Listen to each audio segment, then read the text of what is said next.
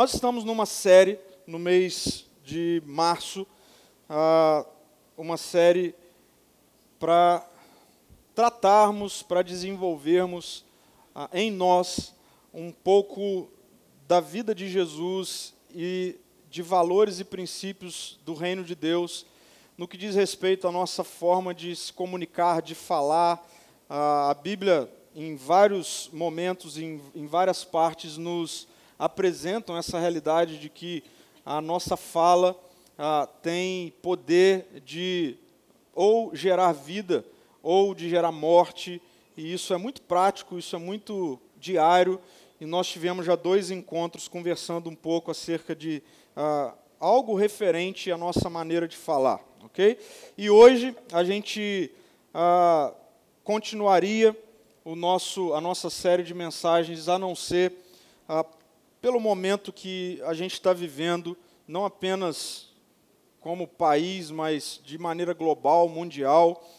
E eu fiquei assim até os 45 minutos do segundo tempo, assim, ah, e aí, Deus, é para continuar nesse domingo tratando da série, ou o que o Senhor quer é que a gente converse sobre, ou reflita sobre outras coisas, e eu entendi que a, a, a gente precisa refletir um pouquinho hoje juntos sobre o momento em que a gente está vivendo, ok? E vocês vão ver que a, a minha ideia aqui não é uma resposta ou dar uma resposta ao coronavírus, Eu não tenho que dar resposta nenhuma ao coronavírus, porque a resposta ao coronavírus foi dada dois mil anos atrás, quando Jesus morreu e ressuscitou. Então, a gente não tem que responder ao coronavírus, a gente tem que responder e lidar com o que isso está gerando em nós, no nosso coração, na nossa mente, ah, na nossa postura, como nós temos reagido a isso. Serviria para uma, ah, um bom roteiro de um bom filme né, de Hollywood ou uma boa série da Netflix. Né? Ah, mas é real. O mundo, ah, e isso chegou no Brasil e já chegou no Espírito Santo, está diante dessa pandemia batizada né, como Covid-19. Né? O coronavírus não é uma ficção, é uma realidade. Né? Apesar da gente ter filmes e séries ah, que mostram essa realidade, ah, dessa vez é real, e não apenas dessa vez, mas a história né, mostra que já tivemos ocasiões ah, de, de, de vírus, de epidemias, pandemias, enfim, no decorrer da história. Ah, e esse cenário né, de, de desespero, de caos, por que não dizer de medo, ah, tem despertado em todo mundo um pouco essa essa postura da gente tentar encontrar um lugar seguro. Não é? a, a ideia é corra para um lugar seguro, para um ambiente seguro.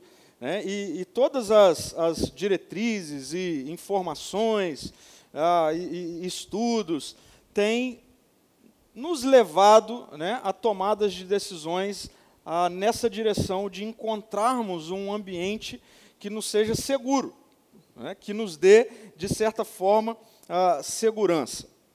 Momentos assim de tensão, okay? momentos assim de caos, como esse que a gente está vivendo de maneira global, eu diria que eles tendem né, a despertar em nós algumas, algumas ah, reações. Okay? Ou, na verdade, as nossas tensões muitas vezes revelam algo, revelam coisas. E eu fiquei pensando, e, e, veja, analisando o meu próprio coração, os meus próprios sentimentos e também diante de conversas de pessoas que eu tenho escutado, principalmente no decorrer dos últimos três dias, ah, eu observei que realmente tensões revelam algo que está no nosso coração. Né? Por exemplo, quando está tudo bem, quando está tudo tranquilo, quando o cenário é, é despreocupante, de forma geral, nós somos ah, muitas vezes levados pelo momento, pelo ambiente. Então, se está tudo bem, nós relaxamos para, por exemplo, participar de um encontro como esse. Né? Se não tivesse assunto nenhum acerca de vírus e etc., todo mundo aqui estaria relaxado né, para estar aqui. Talvez tenham pessoas que estão aqui, mas não estão relaxadas. Né? Começa a chegar muita gente perto e aí a gente já começa a ficar tenso tal. Por quê? Porque momentos de tensão revelam muitas vezes, nos tira muitas vezes ah, de uma realidade corriqueira que a gente nem percebe algumas coisas. Okay? Mas eu queria destacar duas ah, eu pensei sobre duas coisas que talvez momentos de tensão revelam. E eu chego a, a duas questões.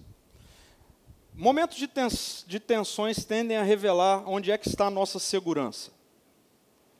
Onde é que nós depositamos a nossa segurança. Okay?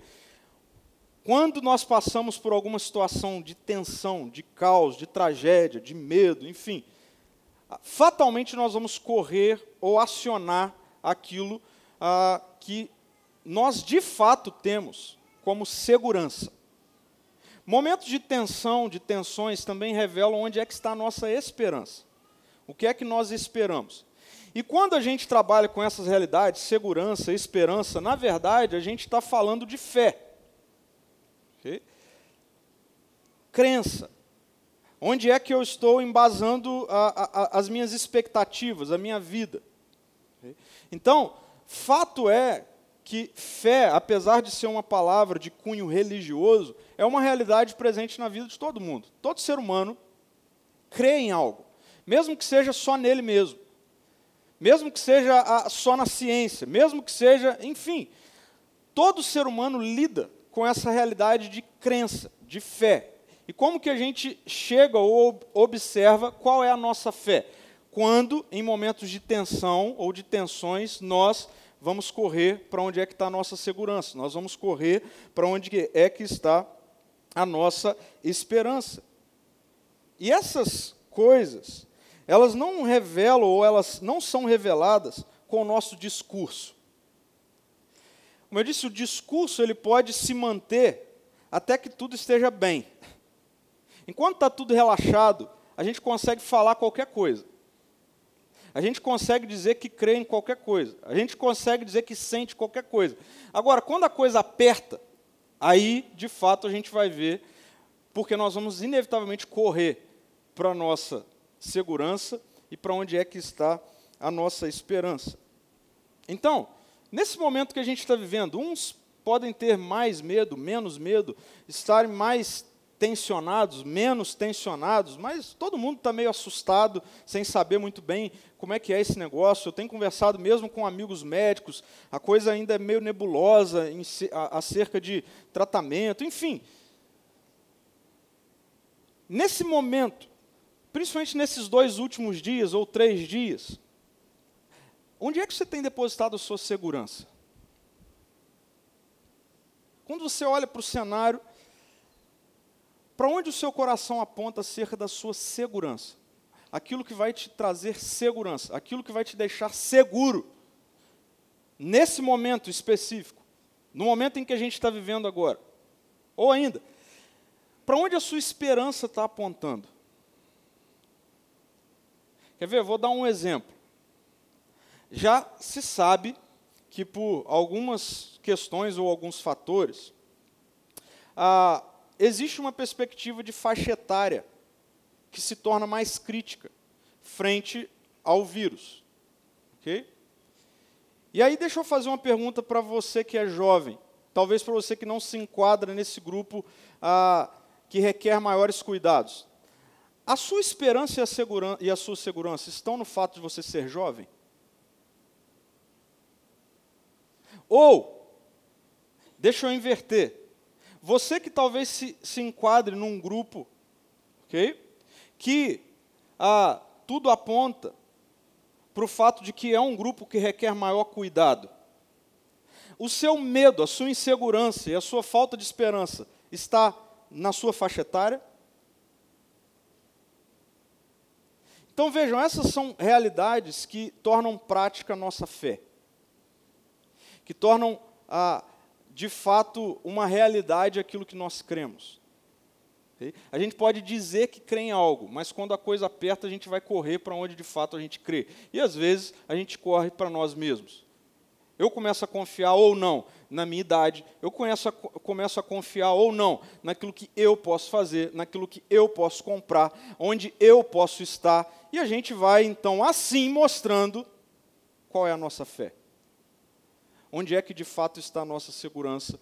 Onde é que de fato está a nossa esperança? Fato é que, falando agora pra, de forma muito específica para nós, okay? nós que moramos aqui, Vila Velha, Espírito Santo, enfim, talvez alguém que esteja assistindo também pela internet, viva num estado ou cidade onde, parecido com o que a gente está vivendo aqui, nós não temos ainda ah, ah, muito, muitos dados que apontam, por exemplo, para uma, é, uma contaminação comunitária. E eu estou falando isso com base em dados oficiais do nosso Estado. Okay? Mas tudo pode mudar amanhã, de hoje para amanhã. Porque se trata de um vírus, se trata de algo que está acontecendo. No mundo todo está acontecendo isso de maneira assustadora, rápida, uns lugares mais rápidos, outros mais devagar, mas isso tem acontecido. Então, nós não sabemos bem o que é que vai acontecer amanhã, ok? Que dirá o que vai acontecer domingo que vem. Nós não temos como prever isso. Não dá para a gente saber o que é que está por vir, quais as decisões serão tomadas de cunho, por exemplo, oficial, quais as orientações serão dadas oficialmente.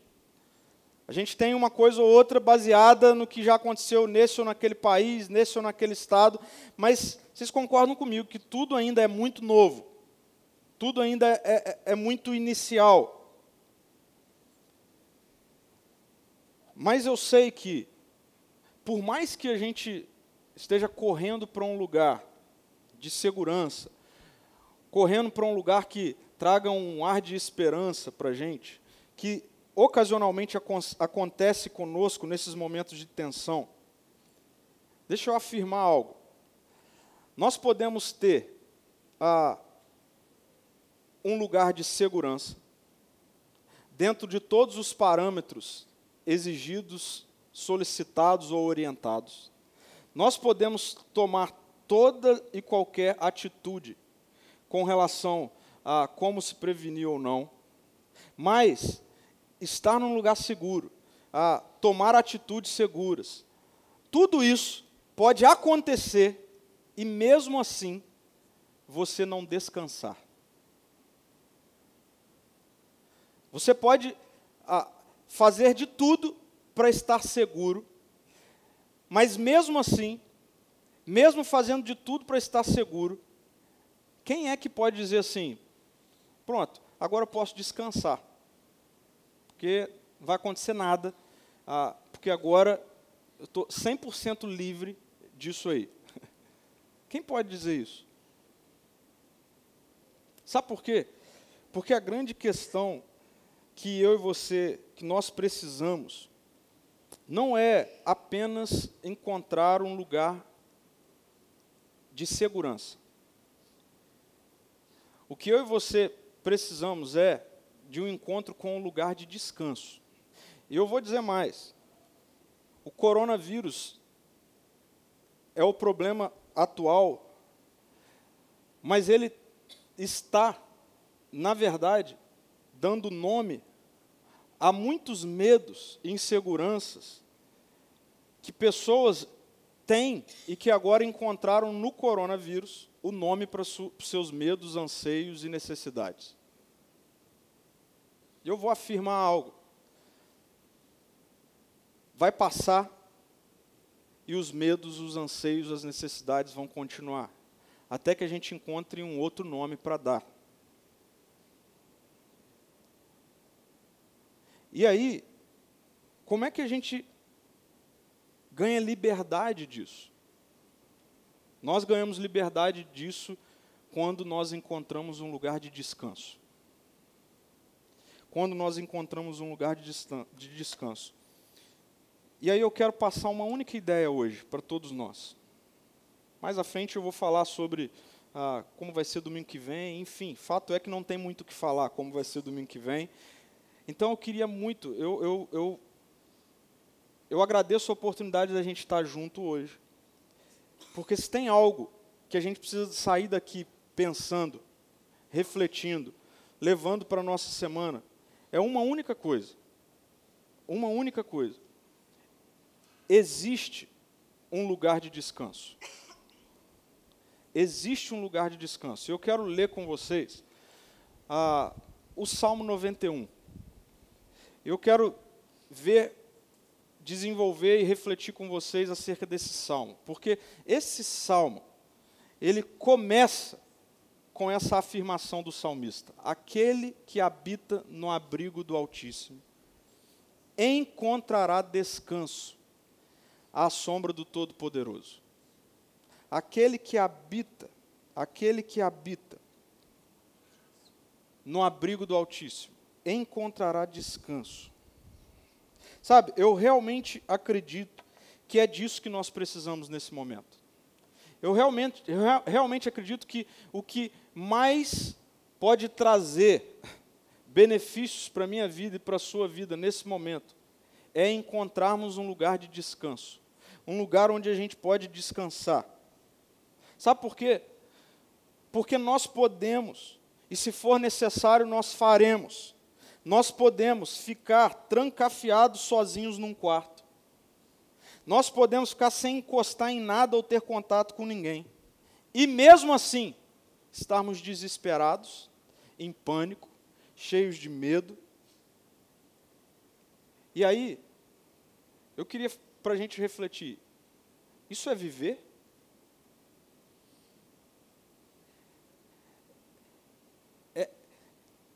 Se, se isso for viver, tem alguma coisa muito esquisita nisso. Se viver tem a ver com eu, eu ficar sozinho, não posso encostar em nada, em ninguém, não posso ter contato com ninguém. Mas continuar cheio de pavor, de pânico, de medo, de insegurança, isso não é viver. É sobreviver.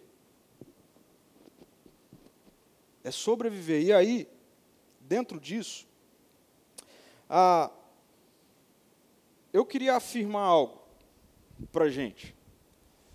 Eu estou fazendo uma distinção entre ter segurança e ter descanso. Para mim, encontrar um lugar de segurança, ou lidar apenas com o aspecto de segurança, pode gerar em nós apenas uma perspectiva de sobrevivência. Por quê? Porque ter segurança, na verdade, já é uma resposta a essa necessidade. Eu quero estar seguro para eu sobreviver. Por que, que eu quero estar seguro? Para que, falando agora né, do momento atual, para que um vírus não, não me pegue e eu então sobreviva. Por isso eu quero estar seguro. Mas eu acredito que o que a gente precisa é mais do que isso. Porque eu acredito que nós podemos estar passando por um momento como esse delicado. Como eu disse, não é o primeiro e provavelmente não será o último, mas nós podemos passar por um momento como esse vivendo. E nós fazemos isso quando nós encontramos descanso. Porque para mim, segurança apenas tem uma relação direta com sobrevivência, enquanto descanso tem uma relação direta com viver. E você vai ver que, à medida em que nós encontramos descanso, nós vivemos, mesmo em meio ao caos. E como é bom ter essa notícia nesse momento. A notícia de que Deus tem guardado para nós, para nós que somos seus filhos e filhas, não sobrevivência em meio ao caos, mas vida em meio ao caos. É isso que Deus tem guardado para aqueles que são seus filhos e filhas. Sabe? Nós não podemos sobreviver nesse momento, porque não é essa vida que Deus tem para nós. A vida que Deus tem para nós, as Escrituras dizem que é uma vida abundante. Vida abundante significa uma vida, uma vida plena, uma vida satisfeita. Agora, o próprio Jesus deixou claro que nesse mundo teríamos aflição. Então, ah, ele não está dizendo que uma coisa está em, em contradição com a outra, ele está dizendo que é possível viver vida abundante mesmo em meio ao caos. É possível viver mesmo em meio há momentos difíceis, como esse. E é um privilégio a gente receber essa notícia. É um privilégio a gente compreender que isso é assim. Eu tenho visto um monte de gente, e eu não me excluo disso, muitas vezes eu também faço parte desse grupo. Enquanto nós estamos correndo para sobrevivermos, Deus tem um lugar de descanso para a gente viver. Enquanto a gente vive correndo para sobreviver, Deus já preparou um lugar de descanso para a gente viver. Independente do momento, independente da situação. Por várias vezes, no Salmo 91, algumas expressões aparecem. Expressões como abrigo, lugar seguro, refúgio. Por várias vezes no decorrer dos 14 versículos do Salmo 91, você encontra essas expressões: refúgio, lugar seguro, abrigo. Onde é esse lugar? O salmista começa dizendo: Aquele que habita no abrigo do Altíssimo encontrará descanso à sombra do Todo-Poderoso. Então, existe um lugar de descanso. Onde? O texto diz: a sombra de Deus. Agora perceba, não se trata de um, um lugar como uma sala, mas de um ambiente.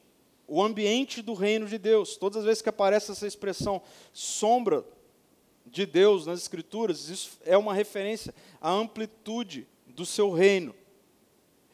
Não é um lugar específico, é um ambiente. E o salmista está dizendo: existe um lugar de descanso. Onde? No ambiente do reino de Deus. E aí preste atenção, quando nós encontramos esse lugar de descanso, quando nós vivemos nesse lugar de descanso, olha que interessante, o texto vai nos mostrar que ali há segurança. Que nesse lugar, nesse ambiente de descanso, há segurança. Veja, dos versículos 2 ao 4, o salmista diz assim: Isto eu declaro a respeito do Senhor. Então ele diz que ah, o Senhor, ou aquele que habita no abrigo do Altíssimo, encontra descanso. Ou seja, aquele que está nesse ambiente encontra descanso. Um lugar onde há segurança. Veja o que ele diz: Isso eu declaro a respeito do Senhor. Ele é o meu refúgio. Ele é o meu lugar seguro. Ele é o meu Deus e nele eu confio. E o texto continua: Pois ele o livrará das armadilhas da vida, e aí preste atenção nisso, e o protegerá de doenças mortais. Quem? Onde? Nele em Deus. Ele o cobrirá com as suas penas e o abrigará sobre suas asas. A sua fidelidade é armadura e proteção. A sua fidelidade. Presta atenção. Não o que eu faço, não o que eu construo, não o que eu posso ter, comprar, não o meu momento. Não. O que é garantia de um lugar seguro é o próprio Deus, é quem Ele é. É isso que o salmista diz. A fidelidade dele me mantém seguro. É o caráter de Deus que nos mantém seguro.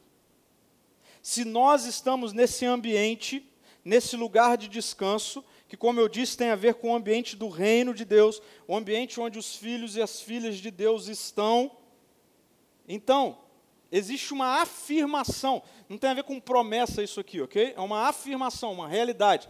Há segurança. Há segurança.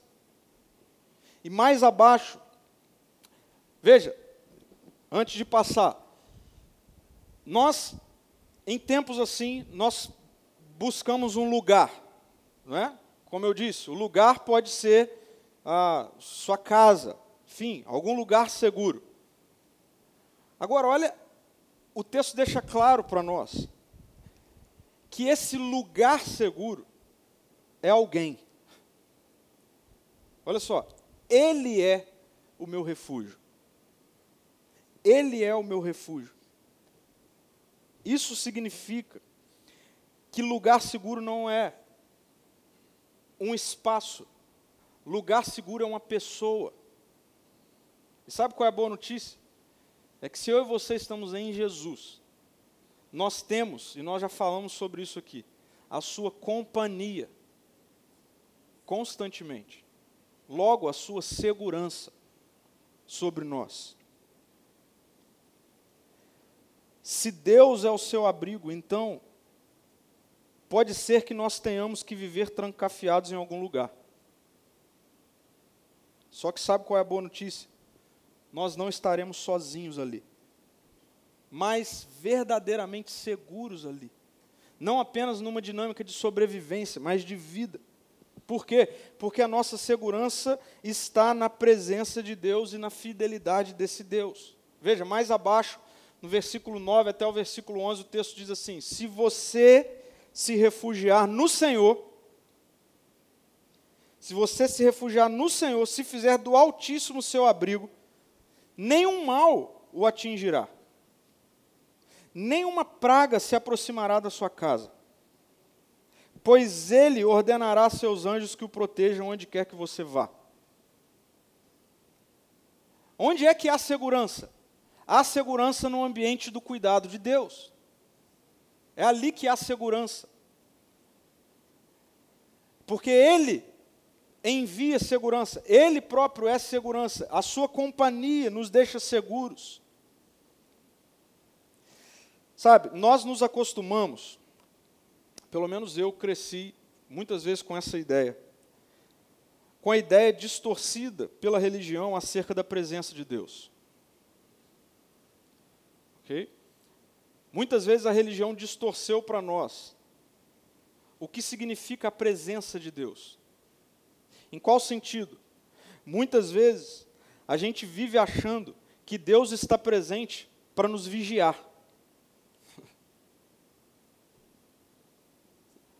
Aí, nós lidamos com a presença de Deus numa perspectiva de medo. Muitas vezes é assim que nós aprendemos e entendemos e interpretamos esse negócio de Deus estar presente. E a gente vive lidando com a presença de Deus nessa dinâmica de Deus está me vigiando. Mas sabe por que, que Deus está presente? Para Ele te proteger, não é para Ele te vigiar. Deus se faz presente para nos proteger. Ah, de onde você está tirando isso? Estou tirando isso da Bíblia. Davi, no Salmo 139, um dos salmos mais belos das Escrituras, que mostra toda a perspectiva de soberania e cuidado de Deus na criação de um ser humano. Mesmo antes dos seus pais terem consciência de que ele já está ali, Davi vai desenvolvendo a ideia de que Deus já pensou nele, já cuidou de tudo, já está desenvolvendo tudo. E chega uma parte, um momento desse salmo, que Davi diz assim: É impossível escapar do teu espírito não há como fugir da tua presença. Se suba aos céus, lá estás. Se desço ao mundo dos mortos, lá estás também. Se eu tomar as asas do amanhecer, se habitar do outro lado do oceano. Aí presta atenção na conclusão dele. Mesmo ali, tua mão me guiará e tua força me sustentará. Sabe por que, que Deus está presente? Para te dar segurança. Deus não está presente para vigiar. Deus está presente para nos deixar num ambiente de segurança. É isso. Então, se o Senhor é o seu abrigo, o seu lugar de descanso, saiba que nesse lugar há segurança. Agora, nesse lugar que há segurança, também há paz. Paz é o contrário de medo. O contrário de medo não é coragem. O contrário de medo é paz. É um estado emocional de tranquilidade, de descanso, de paz. E, os, e, e o Salmo 91, versículos 5 e 6, o texto diz assim: seguido dessa informação primária que tem a ver com aquele que habita no abrigo do Altíssimo e encontra descanso. Nesse lugar há paz.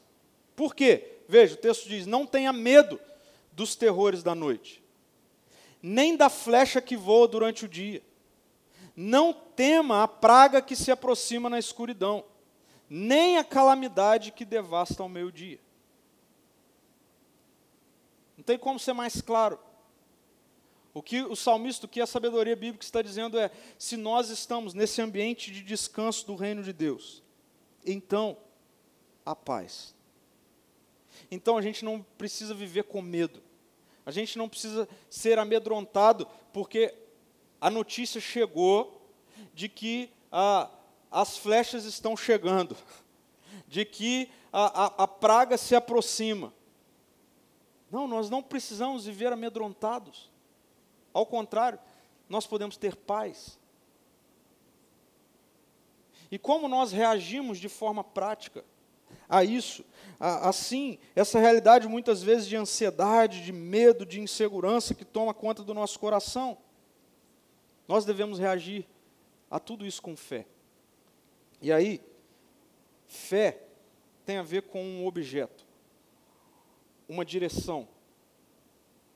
A nossa fé deve apontar para aquele que nos faz e nos traz descanso. Como nós tornamos isso prático?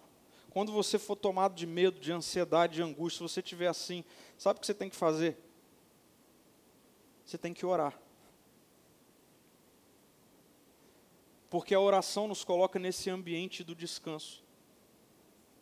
E o apóstolo Paulo vai dizer em Filipenses que quando a ansiedade toma conta do nosso coração, nós devemos lançá-la sobre Deus e existe uma consequência, ou seja, um, um, algo que acontece quando nós fazemos isso. Ele completa dizendo: E a paz de Deus, que excede todo o entendimento, guarda o seu coração e a sua alma. Eu amo essa a, a integralidade que as Escrituras trabalham: coração e mente. Coração, sentimento, mente, racionalidade. Quando nós entregamos as nossas ansiedades, as Escrituras estão dizendo: a paz de Deus. Eu acho que eu já expliquei isso aqui ah, essa paz que o texto está se referindo ali é, é a paz de alguém. E o texto está dizendo, é, é uma paz que Deus tem. É uma paz que Deus tem. Ele diz: essa paz que Deus tem, à medida em que nós entregamos as nossas ansiedades para Ele, o texto diz: essa paz vem sobre vocês e guarda o coração e a mente. E aí a gente não vive desesperado.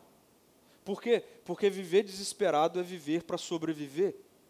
Como eu disse, a gente vai começar a entrar numa paranoia que a gente não está vivendo, a gente está sobrevivendo.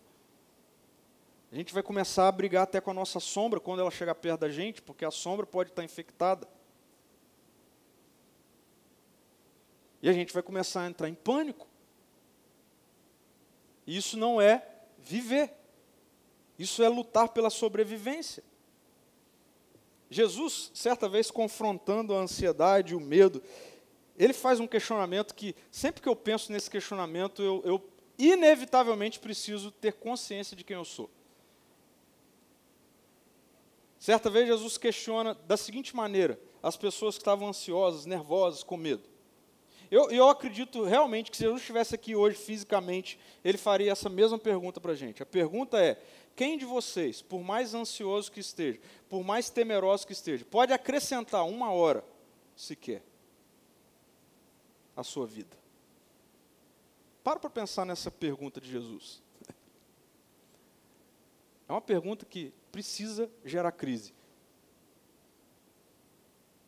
Vou repetir, ele fala assim: quem de vocês, por mais preocupado, ansioso, temeroso, por mais cheio de, de meios de se proteger e tudo mais, quem de vocês pode acrescentar que seja uma hora na vida de vocês?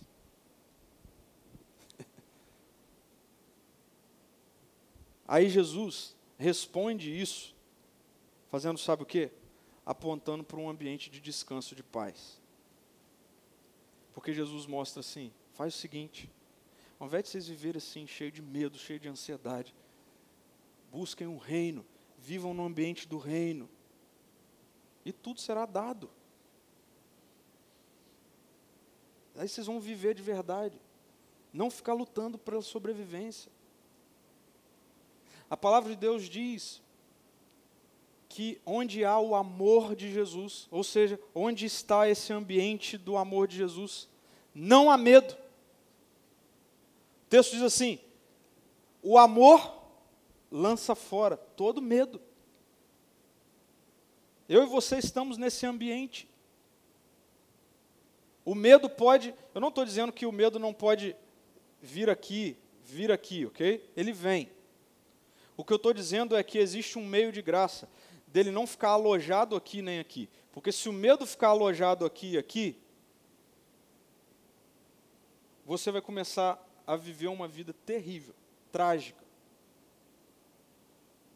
Qual deve ser a nossa reação e resposta ao medo quando ele vem? A pegá-lo e entregá-lo para Jesus. Falar: Senhor, está aqui. Esses são os meus medos, essa é a minha ansiedade, eu estou preocupado com isso, com aquilo, com aquilo. E à medida que a gente vai fazendo isso, a gente vai experimentando um ambiente de paz. Mais ainda, e por fim, nesse lugar de descanso há esperança. Nesse lugar de descanso há proteção, nesse lugar de descanso há paz, e nesse lugar de descanso há esperança. O final do Salmo 91 é assim. O texto diz assim: O Senhor diz: Livrarei aquele que me ama, protegerei a, o que confia em meu nome. Quando clamar por mim, eu responderei e estarei com ele em meio às dificuldades. Eu o resgatarei e lhe darei honra. Com vida longa o recompensarei e lhe darei a minha salvação. Talvez se você conhece o Salmo 91, você está sentindo falta de alguns versículos. Quais? O, por exemplo, que diz assim: Podem mil cair ao seu lado, dez mil ao seu redor, e você não será atingido. Ou ainda, um outro versículo diz: Você pisará leões e cobras, esmagará leões ferozes e serpentes debaixo dos seus pés. Isso é muito bom, né? Imagina. Para mim, o que o texto está querendo mostrar quando ele diz isso é: é verdade. Deus tem poder para. Pode vir doença, vírus, qualquer coisa que seja, derrubar todo mundo e você ficar de pé. Deus pode fazer isso. Por quê? Porque Ele é o autor e o consumador da vida. Ele pode fazer isso. Deus pode dar a mim e a você poder para a gente pisar em cobra e não acontecer nada, para juntar no leão, dar um mata-leão de verdade, matar o leão, ele pode fazer tudo isso. Mas não é todo dia que isso acontece.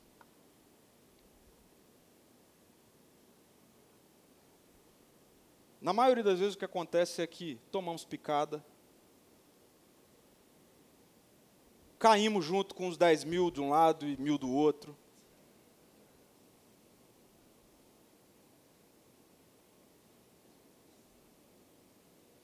Sabe por quê? Porque não é essa a ênfase do Evangelho. Não é para dar a mim e a você superpoderes, para a gente andar aí pisando em serpente, matando leão e sendo mutantes. O poder do Evangelho é para a gente viver momentos como esse que a gente está vivendo, com esperança. E sabe por quê? Por causa disso que o texto diz eu resgatarei e lhe darei honra, com vida longa o recompensarei e lhe darei a minha salvação. Sabe de que, que o salmista está falando? De Jesus. De Jesus. Deixa eu afirmar algo para você aqui que talvez você nunca tenha pensado. Jesus ressuscitou Lázaro ou não ressuscitou? Ressuscitou. Mas o que aconteceu com Lázaro? morreu de novo. Por quê?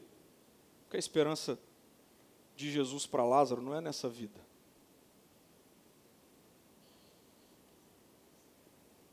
E a palavra de Deus vai dizer, pelo apóstolo Paulo, em 1 Coríntios, no capítulo 15, versículo 19, que se a nossa esperança, preste atenção nisso, em Cristo vale apenas para essa vida. Olha só, somos os mais dignos de pena em todo o mundo. Sabe o que, que isso tudo aqui significa? Esse momento, esse ponto aqui, sabe o que significa? Sabe qual deve ser a nossa ação prática? Preste atenção nisso. Com coronavírus, sem coronavírus. Ande com os pés nessa terra. mas com seus olhos na eternidade. Porque essa é a esperança do Evangelho. Essa é a esperança. É a esperança de que, porque Jesus já nos resgatou na cruz, através da sua morte, mas por meio da sua ressurreição ele já inaugurou uma nova vida. A nossa esperança está de que a qualquer momento os céus vão se rasgar. Jesus vai voltar. E quando Jesus voltar, ele colocará fim eterno em qualquer possibilidade de vírus, de doença, de maldade, ah, de tragédia, e essa deve ser a nossa esperança.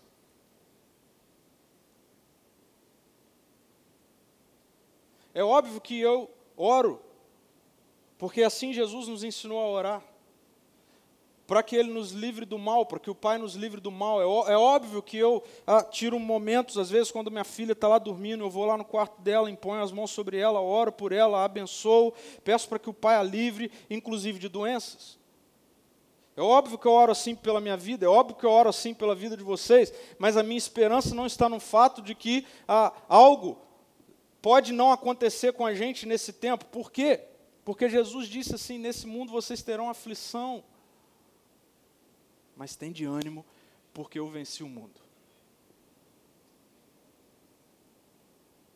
A minha oração tem sido, em nome de Jesus, que ninguém da nossa comunidade pegue o vírus, coronavírus.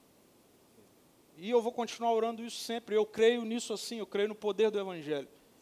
Mas eu não posso dizer para você que essa deve ser nossa, o nosso depósito de esperança. Sabe por quê? Porque vai passar ninguém vai pegar, e se eu disser que a nossa esperança está nessas coisas, a gente vai estar apontando para uma esperança que é morta. Como eu disse e iniciei falando, eu e você temos os nossos medos, que agora, em momentos como esse, a gente tem a tendência de dar nome de coronavírus.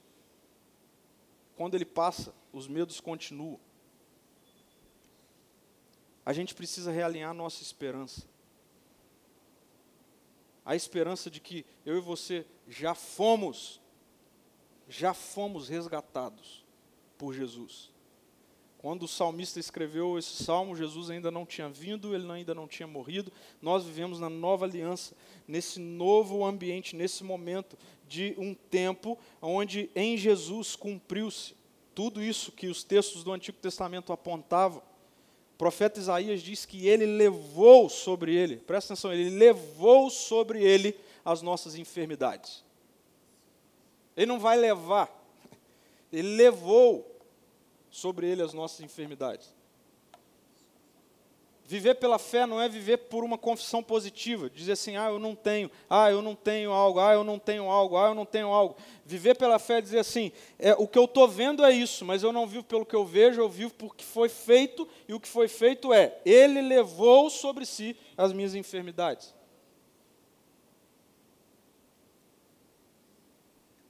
E aí é isso que nos dá esperança. Esperança pela restauração.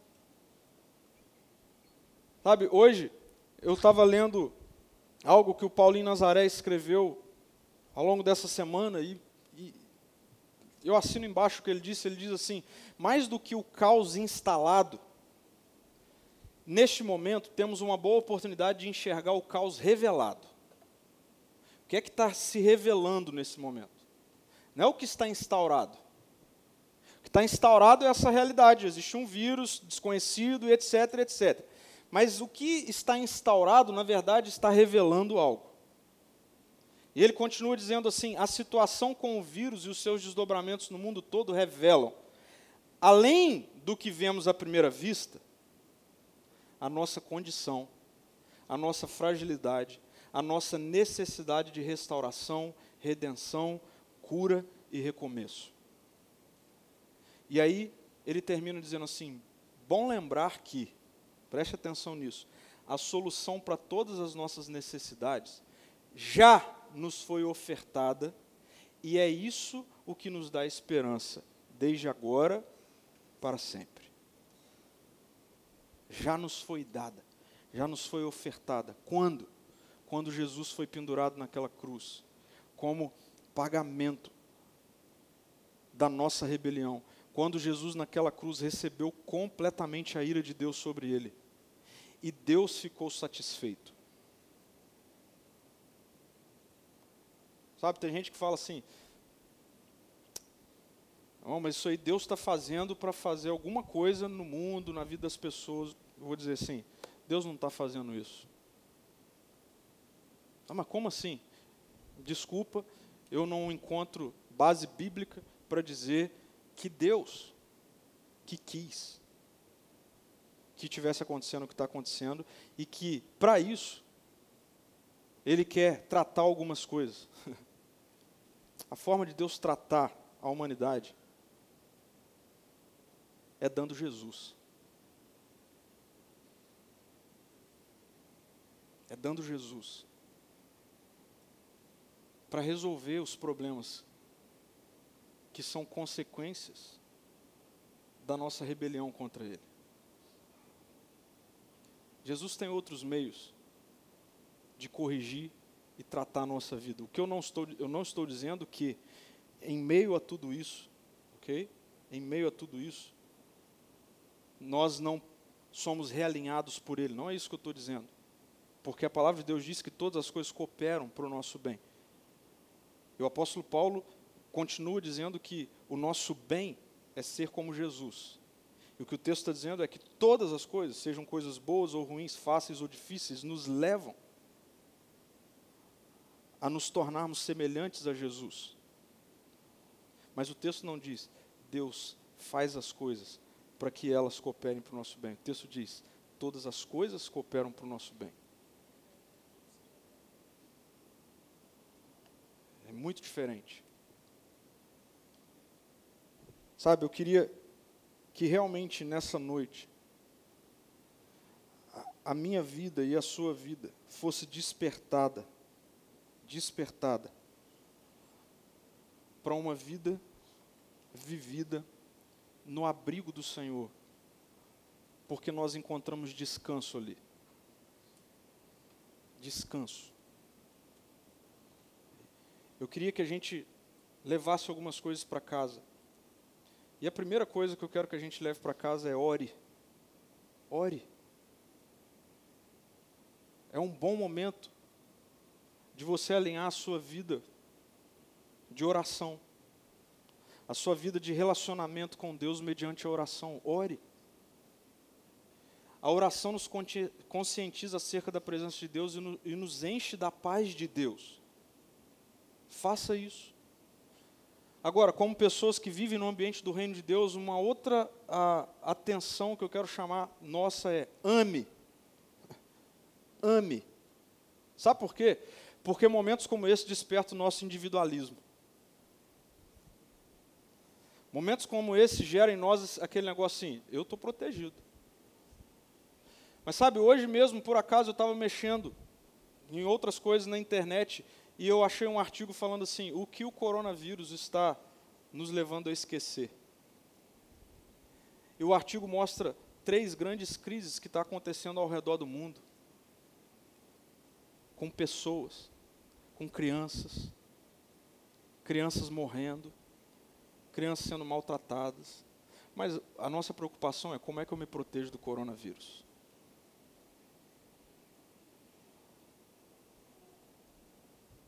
Porque momentos de tensão revelam o nosso coração. E se a gente vive no ambiente do reino de Deus, não tem outra coisa a se fazer a não ser amar. E aí, a, como a gente pode tornar isso prático? Mantenha contato com as pessoas. Eu não sei o que vai acontecer amanhã. Pode ser que amanhã a gente receba a seguinte notícia: no estado do Espírito Santo, a partir de agora, não vai poder mais ter encontros públicos e tal, tal, tal, tal, tal. Beleza. O que, a gente vai fazer? Nós vamos obedecer. Nós vamos fazer exatamente como está sendo orientado. Mas cuidado para que você ao se isolar, não isole pessoas de você. Cuidado para que você, ao se isolar, não comece a pensar só em você e esquecer os outros. E uma boa maneira disso acontecer é faça contato com pessoas. Não passa vírus pelo celular, não. Lembre de pessoas, ao invés de você ficar pensando só em você, Pense em como o outro está. Ore por pessoas. Não ore só por você, ore por pessoas. E leve palavras de encorajamento. O tema da mensagem de hoje da série seria comunicação encorajadora. E o texto que eu ia usar é o texto de Efésios, ah, no capítulo 4, versículo 29, que o apóstolo Paulo diz assim: Evitem o linguajar sujo e insultante. Nas versões mais conservadoras tradicionais, palavras torpes. E a gente acha que isso é palavrão. Mas você pode falar palavras boas que não encorajam. E aí o texto continua dizendo assim: que todas as suas palavras sejam boas e úteis, a fim de dar ânimo àqueles que as ouvirem. Então, para dizer que eu não falei nada de comunicação, de boca grande, usa a nossa boca para encorajar. Na hora que você vê alguém com medo, em pânico, leve palavras de encorajamento. Comunique isso que a gente está ouvindo hoje. E por fim, viva pela fé no Evangelho. E aí preste atenção: não misture responsabilidade com incredulidade. Nós temos que ser responsáveis. O que significa sermos responsáveis? Significa seguirmos toda a orientação, principalmente daqueles que são da área, especializados, da área médica, aqueles que estão pesquisando sobre a doença, aqueles que estão ah, dando direcionamentos. O que, que a gente tem que obedecer? Tudo. Tudo. Essa é a posição responsável. Eu tenho visto pessoas, líderes religiosos, falando assim: não, nós não vamos parar de ter culto e tal, porque a gente não vai ser vencido por esse vírus e etc. e tal. É falta de fé. Eu discordo disso. Por quê? Porque eu sou livre. Eu sou tão livre que se disserem assim, não pode ter encontro semana que vem. Sabe o que vai acontecer semana que vem, nesse horário? Eu vou estar cultuando a Deus onde eu estiver. Por quê? Eu sou livre. E a gente já aprendeu isso aqui. Jesus está em nós. Jesus está em mim está em você. Nós já estamos traçando algumas estratégias para que, caso isso aconteça, a gente vai ter uma equipe bem pequenininha aqui para transmitir o encontro ao vivo, como está acontecendo hoje, para, se for o caso, na semana que vem, todos vocês, às 18 horas, estarem lá no seu quarto, na sua sala, enfim, assistindo o culto. E está tudo certo. Vou repetir, está tudo certo. Deus vai estar tá tão presente quanto Ele está agora. Por quê? Porque Deus não mora num hotel, Deus não está aqui. Ele está aqui agora porque a gente está aqui.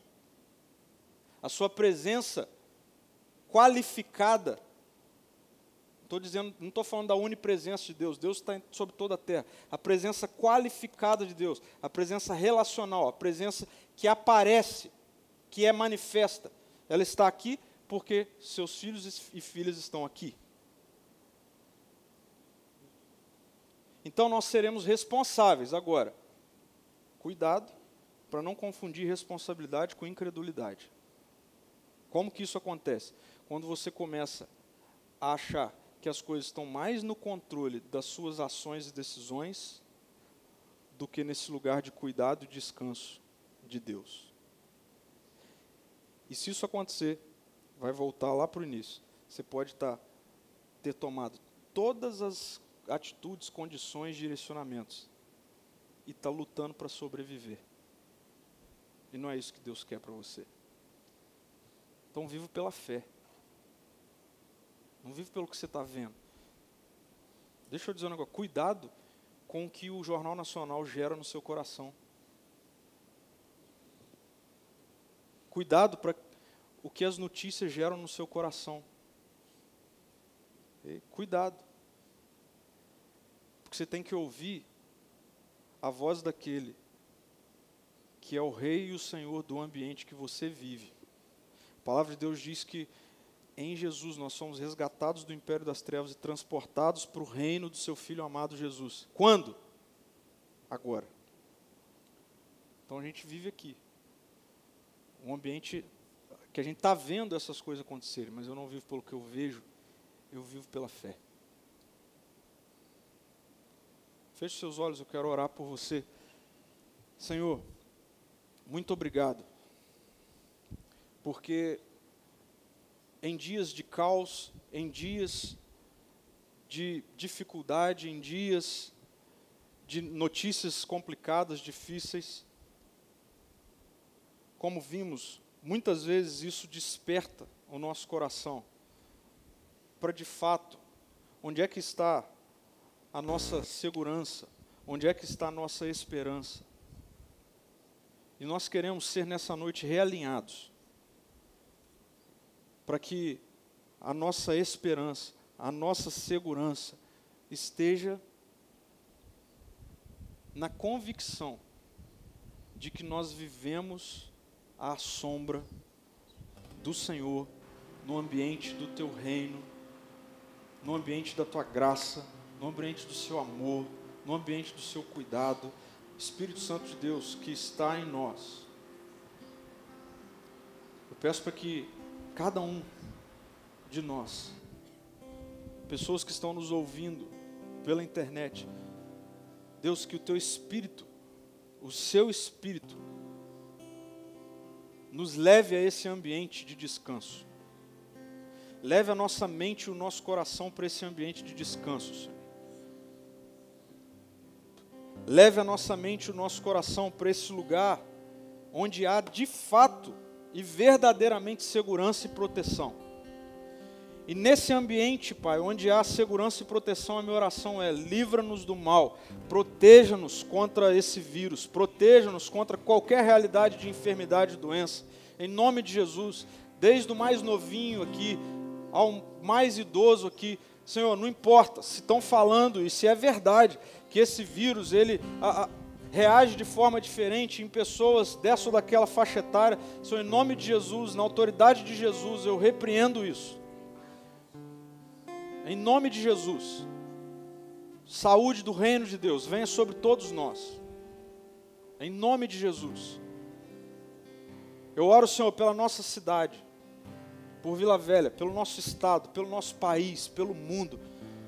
Senhor, nós como igreja, nós não queremos ser covardes e deixar, permitir que a cultura do individualismo tome conta do nosso coração. Eu peço para que o Senhor levante a igreja do Senhor global, Deus, a orar, a colocar os valores e os princípios do reino de Deus, a apontar para quem é de fato a nossa segurança. Que isso seja assim em nós aqui. Livra-nos, proteja-nos. Livra-nos dos nossos, aquelas pessoas que a gente ama, nossa família, pessoas ao nosso redor, em nome de Jesus. Eu oro para que ninguém, para que esse vírus em ninguém possa fazer morada, habitar, em nome de Jesus. Comece agora, em nome de Jesus, a regredir. Em nome de Jesus. E eu peço, Senhor, para que nesse ambiente de descanso que nós estamos, a gente possa experimentar paz. Senhor, eu oro por, pessoas que estão aqui e estão sendo tomadas por medo, angústia, ansiedade, desespero. Em nome de Jesus, onde o amor do Senhor está, não há medo. Em nome de Jesus, que não haja medo, que haja paz. Paz que independe das circunstâncias e da situação. E eu peço em nome de Jesus que nessa noite seja renovada em nós a esperança. Porque momentos de tensão revelam o nosso coração. E talvez o nosso coração está sendo depositado em esperanças efêmeras demais, frágeis demais, que logo vão passar. A nossa esperança está naquele que nos resgatou. Nós já fomos resgatados. A nossa esperança está em Jesus. A nossa esperança está naquele que venceu a morte. A nossa esperança está naquele que está às portas para voltar e colocar fim nessa presente era má. Que a gente saia daqui cheio dessa esperança, Senhor. E que ao longo dessa semana sejamos responsáveis como cidadãos do seu reino, que ama as pessoas, que ama a cidade, que se preocupa com o outro, que sejamos responsáveis no nosso cuidado pessoal, na nossa higiene pessoal, que sejamos responsáveis enquanto decisões a serem tomadas, porque nós somos livres, nós amamos as pessoas, nós queremos colaborar com o Estado, nós queremos colaborar, Deus, com o governo, nós queremos colaborar para que em nome de Jesus não haja, não haja uma disseminação dessa, desse vírus em massa, Senhor, em nome de Jesus. Mas nós não fazemos nada disso depositando a nossa fé em nenhuma realidade, em nenhuma estrutura, em nenhuma pessoa a não ser no Senhor. Que os nossos pés andem pela cidade de Vila Velha, mas que os nossos olhos estejam na eternidade. Em nome de Jesus. Amém, Senhor. Amém.